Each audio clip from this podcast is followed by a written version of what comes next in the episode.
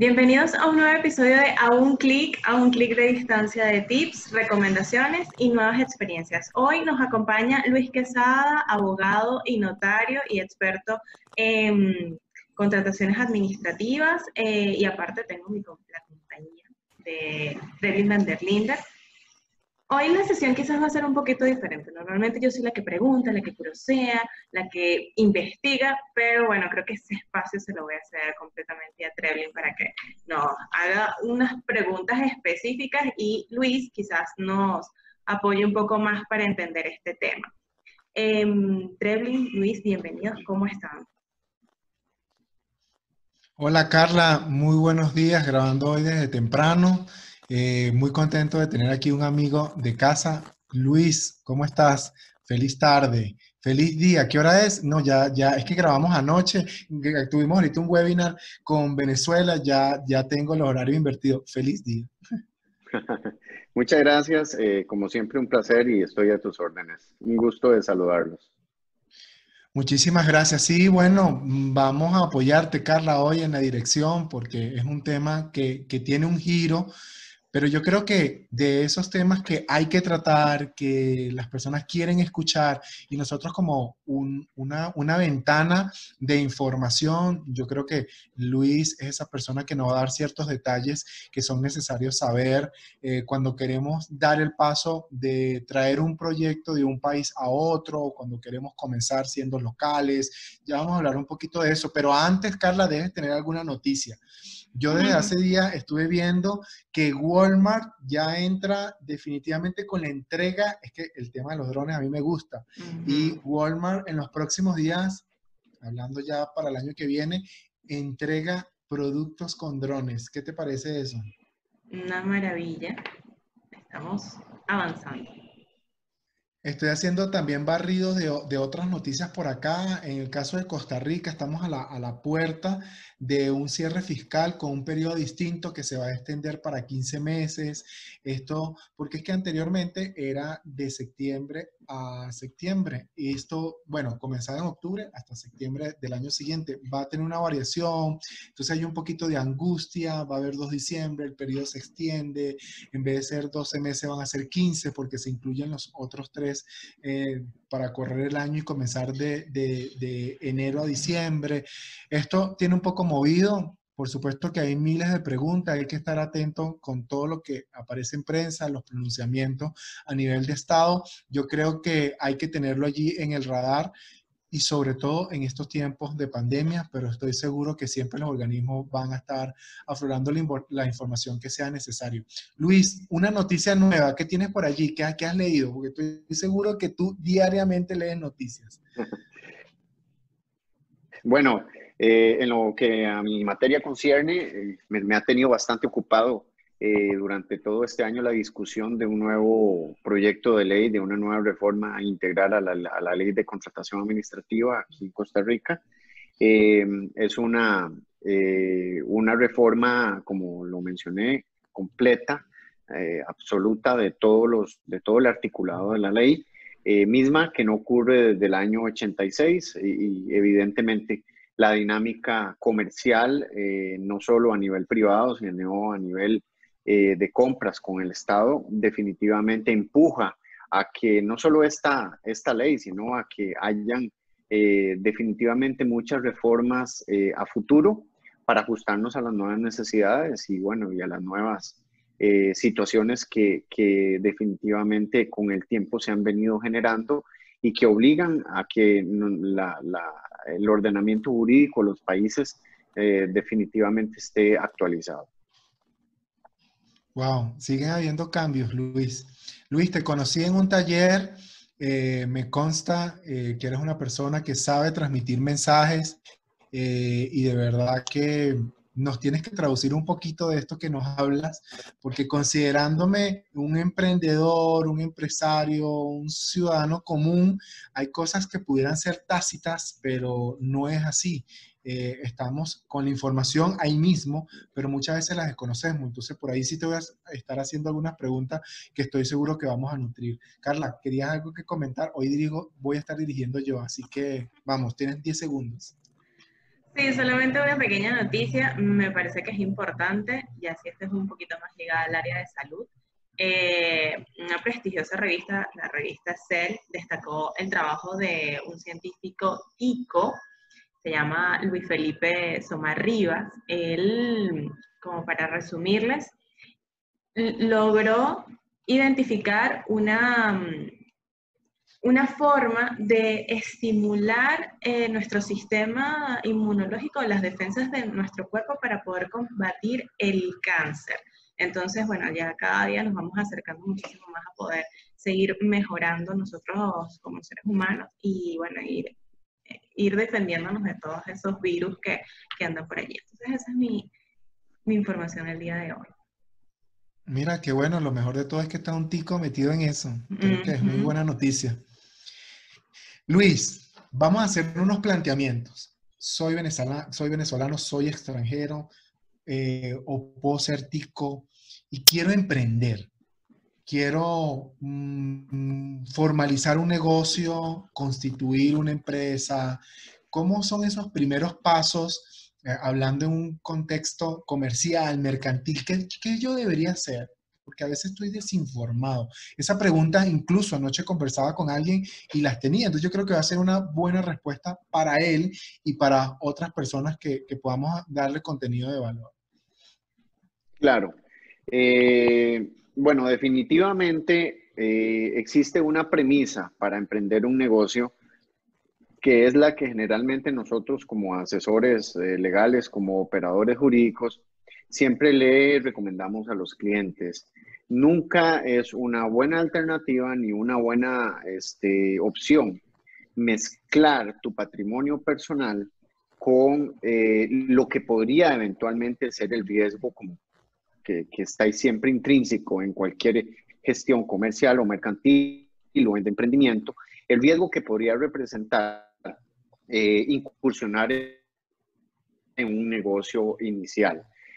¿Esto por qué lo digo? Porque existen mecanismos o herramientas que la misma legislación le permite a los ciudadanos para que por medio de personas jurídicas canalicen todo ese riesgo y canalicen todo ese esfuerzo y todas las gestiones necesarias para poder iniciarse en un emprendimiento.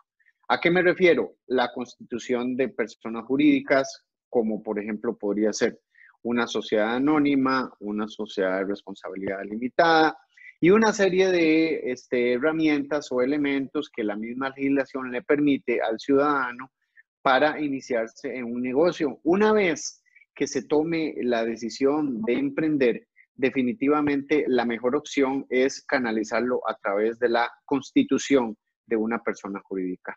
¿Cuáles las más usuales? ¿Cuáles son las más, las más eh, recomendadas? Bueno, en lo particular, yo siempre creo que una sociedad anónima es una figura bastante versátil, una figura que nos permite eh, iniciar desde algo muy pequeñito y con la posibilidad de que por medio de esa versatilidad se convierta en algo muy grande, como espero que así sea para todo emprendedor.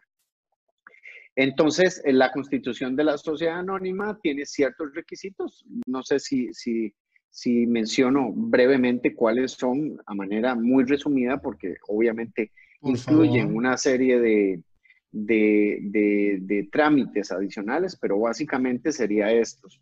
Para constituir una sociedad anónima, según la legislación mercantil costarricense, se necesitan al menos cuatro personas que pueden ocupar los puestos de presidente, secretario, tesorero y un fiscal.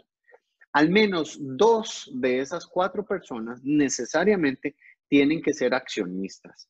O sea, no podría constituirse una sociedad anónima con un solo accionista. Necesariamente tienen que ser dos. Claro, si más adelante ese, ese otro accionista cede sus acciones al, segundo accionista, perfectamente puede quedar un solo accionista, pero para efectos de la constitución necesariamente tienen que ser dos.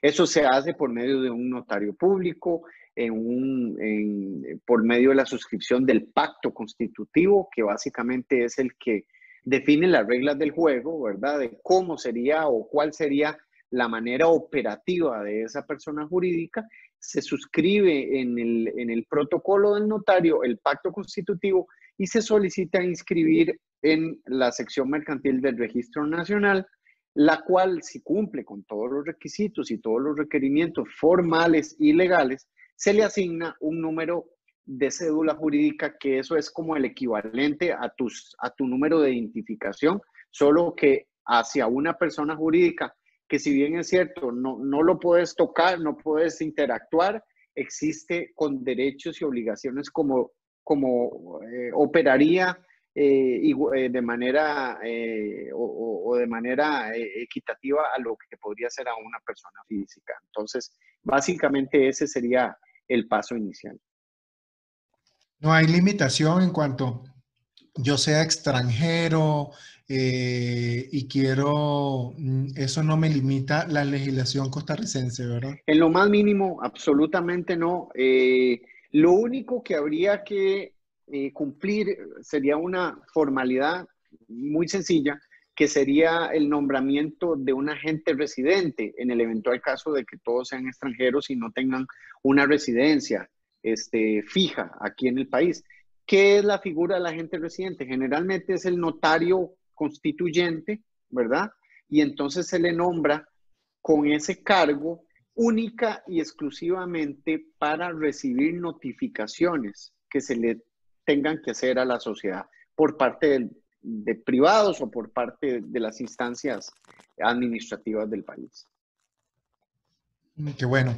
Yo creo que ahí estaremos complementando un poco eh, los pasos siguientes y, puede ser una de las informaciones que publiquemos, porque entiendo que una vez que tienes ya la cédula jurídica, eh, debemos ir a Hacienda a hacer el, respectivo eh, registro fiscal, dependiendo de la política tributaria, en este caso en Costa Rica, hay que hacerlo a través del Ministerio de Hacienda de Hacienda. Entonces ahí quizás pudiéramos generarnos, Carla, eh, un paso a paso de lo que como emprendedores, como empresa, pudiéramos hacer.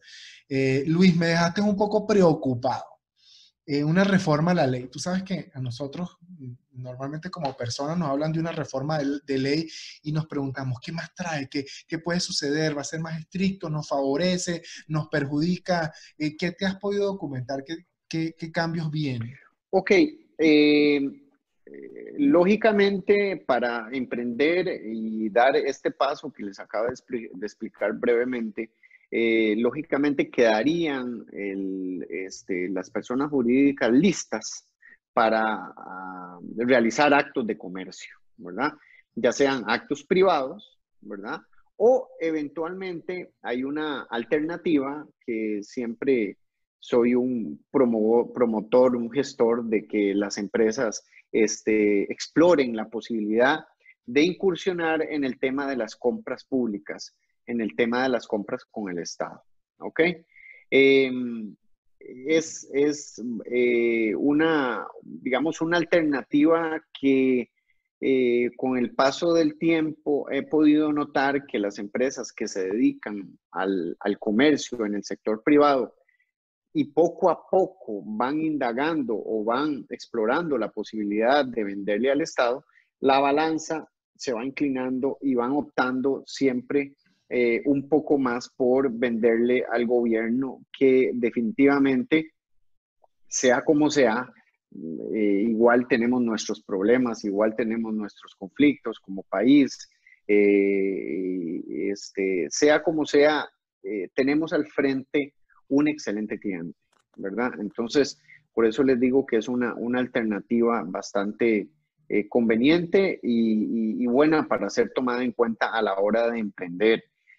¿Qué pasa, volviendo a tu pregunta, con esta reforma? Bueno, desde el año 96 nos rige una ley de contratación administrativa. Históricamente hubo otras, otras, otras leyes, pero en el 96 se hizo una, una, eh, la promulgación de una ley que regula las compras con el Estado y desde entonces nos venimos rigiendo con esa, con esa ley. Eh, lógicamente la dinámica comercial eh, del mundo global, ¿verdad? No, no, no es ajena a las, eh, a las relaciones entre los privados con el Estado. Entonces, eso necesariamente hace que la ley que en estos momentos nos rige, que regula las compras con el Estado, vaya perdiendo actualidad, vaya, eh, vaya este, perdiendo vigencia por la presión que el, giro comercial global eh, realiza sobre los actos de comercio.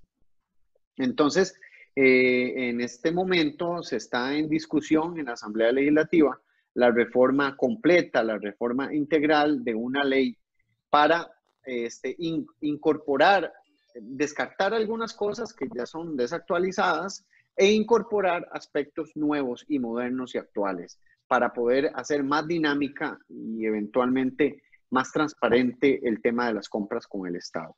En este momento se está en discusión muy avanzado. Es, creemos que antes de que finalice el año esta ley se, se apruebe.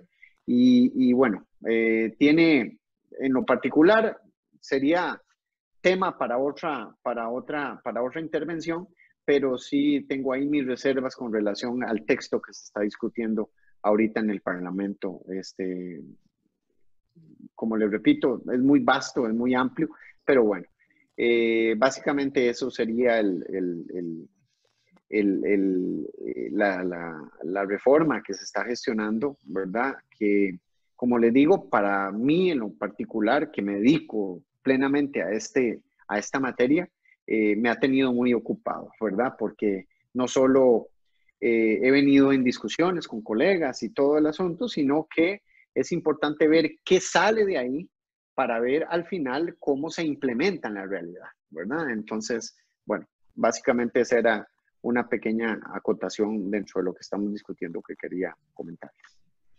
Lo interesante es que eh, en momentos en que estamos en pleno de una pandemia, un cambio como esto eh, siempre genera ya el per el cambio un temor hacerlo ahora en estas circunstancias eh, genera no solamente temor, sino una incertidumbre. Pero bueno, vamos a tener seguro respuesta a todo eso y, vamos a buscar las oportunidades y un escenario favorable. Luis, hoy de verdad que yo creo que, el protagonismo lo tienes tú completo. Yo creo que hoy no quisiéramos intervenir nosotros porque el tema es interesante de más. Eh, y vamos a ponerlo acá y sacarle provecho. Te conocí en medio de un taller, un taller que aquí lo tengo, eh, cómo preparar mi empresa para participar en licitaciones públicas. Eh, como bien lo sabes, vine acá inicialmente con un proyecto eléctrico desde Europa, España específicamente, y tuve que indagar un poco en esta materia, eh, investigué mucho sobre Costa Rica, me parece que es un país muy estable, con una economía de verdad eh, que se maneja a pesar de que siempre hay sus alteraciones en unos términos bastante adecuados. El Estado costarricense es muy responsable. Indagué, indagué, indagué y de la mucha información que hay en Internet, no conseguí ningún caso que pudiera decirte que se compromete esta reputación que tiene Costa Rica como país. Es decir, que si ya es atractivo hacer negocio con gobierno, e independientemente del país en el que estemos, hacer negocios con el Estado costarricense eh, te, garantiza seriedad, te garantiza respaldo, te garantiza avance. Sabemos que es un camino muy largo porque a veces queremos generar, queremos monetizar en lo inmediato y quien tiene una, una una aspiración a corto plazo, eh, la vía de Estado no, no, no es la más inmediata. Este, sin embargo, no resta eh, la importancia, la calidad y los beneficios que se pueden obtener. No pretendo con mi pregunta que tú nos des una cátedra mm, como la pudimos tener, compartir y, una sesión mucho más larga, pero sí me gustaría dedicar los, los últimos minutos a, que tú nos aportes.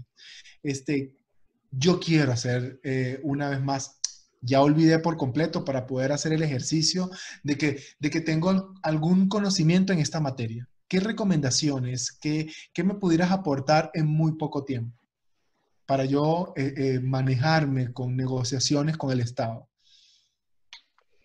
Bueno, sí, tienes toda la razón. Aquí nos daría, quién sabe, todo el día, ¿verdad? Para hablar en tema de, de, compras públicas, pero según mi experiencia, definitivamente las empresas que toman la decisión de participar en compras con el Estado tienen que ser definitivamente empresas con un orden destacado, tienen que tener eh, constancia, tienen que ser perseverantes, tienen que eh, definitivamente tener focus, estar enfocadas hacia el objetivo de eh, realizar compras con el Estado. ¿A qué me refiero? No puede ser definitivamente una actividad esporádica, una actividad ocasional, porque no van a ver verdaderamente los resultados ni van a ver, eh, más bien podría eventualmente ser hasta una un, gasto de recursos innecesario en tiempo y, en, equipo humano y en papelería y en todo esto si se hace una actividad eh, ocasional. Lo que yo considero es que sí definitivamente se, las empresas que pretendan incursionar en el tema, en, en tema de compras públicas, número uno, tienen que asesorarse, mm, como lo hiciste vos en tu oportunidad, conocer la realidad, porque no es que yo de una sola vez participo, ganaré y tendré mis, mis rendimientos o mis, utilidades producto de una venta que le haga el Estado, así de, de buenas a primeras. Eso a nadie se lo, se lo prometo, ni, ni es así en la realidad.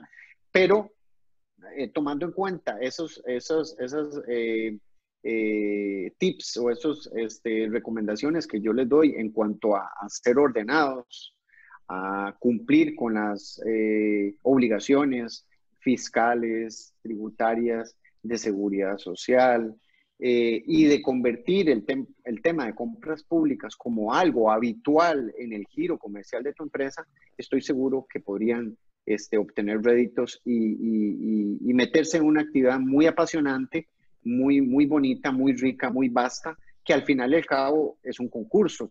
Y de los concursos, aunque no ganes, definitivamente siempre se obtiene una, una, una, un, insumo para cualquier empresa como lo es el aprendizaje, ¿verdad? Entonces creo que sea como sea, siempre hay ganancia cumpliendo, como les digo e insisto, con, esa, con esos requisitos. Qué bueno, información muy, muy nutrida. Ya termino. No podemos desconectarnos de transformación digital. Es lo que venimos conversando y era el webinar que te refería que tuvimos hace minutos con, otro país y por eso el, qué hora estamos, en qué país estamos, con quién estamos hablando. Eh, entiendo que este proceso con, Estado, con gobierno, eh, se ha digitalizado, Luis. Efectivamente, así es. Así es. Y eh, parte de las, tal vez eh, brevemente haré referencia a dos puntos, eh, viendo la intervención que, y las preguntas que me estás haciendo, dos puntos que, que, que, son importantes de destacar. Es número uno, que esta nueva ley de contratación administrativa eh, definitivamente dedica en gran parte al tema de la digitalización de las compras con el Estado eh, en donde canaliza absolutamente todo el procedimiento de compras por medio de una plataforma electrónica de compras con el Estado que definitivamente hace el trámite más eh, fluido, eh, más expedito y además más transparente. Lógicamente, no hay posibilidad de, meter mano, ¿verdad? Como lo hubiera sido o lo, como lo ha sido siempre por medio de la, de la eh, de la ejecución de los procedimientos de compras con el Estado de manera física. Eso por un lado. Y por otro, el importante eh, o, tal vez la relevancia que el nuevo proyecto de ley le está dando a las pymes, ¿verdad? Entonces, esa es tal vez dos, dos, dos, dos temitas que dejo ahí picando, ¿verdad? En el área, como decimos popularmente, dos temitas importantes que es la parte digital, la parte electrónica que, no tenía la ley anterior ni, ni nos imaginábamos que íbamos a llegar a este nivel de fluidez y de, y de dinamismo y agilidad por medio de una plataforma electrónica de compras con el Estado y además la relevancia que la nueva ley, este, el nuevo texto que se está discutiendo, le da a las pymes, a las pequeñas y medianas empresas para este, motivarlas, ¿verdad? E incentivarlas a que participen en compras con el Estado y eso, lógicamente, dinamiza eh, la economía eh, enormemente. Bueno, valiosísimo. Luis, sé tu agenda, sé el esfuerzo que has hecho en darnos este espacio, súper agradecidos. Creo que habrán futuras invitaciones. Eh, hoy no nos dejaste hablar a nosotros. Carla, mira, no tuvo oportunidad, pero es que el tema fue muy interesante. Carla, te cedo la palabra ya para cerrar. Luis, agradecido por estar acá con nosotros, de verdad, y sé que estás a la orden, cualquiera que se quiera comunicar contigo, eh, vamos a hacer llegar tu información porque de verdad que pueden obtener un apoyo en su camino. Bueno, nada, ciertamente no hemos podido hablar en esta sesión, pero con, con criterio. O sea, este tema realmente eh, es muy nutritivo y yo estoy muy segura de que nuestra audiencia lo va, lo va a apreciar. Gracias Luis por el espacio. Eh, bueno, esta fue una sesión más de a un clic, a un clic de distancia de estos conocimientos. Muchísimas gracias y nos vemos en otro episodio.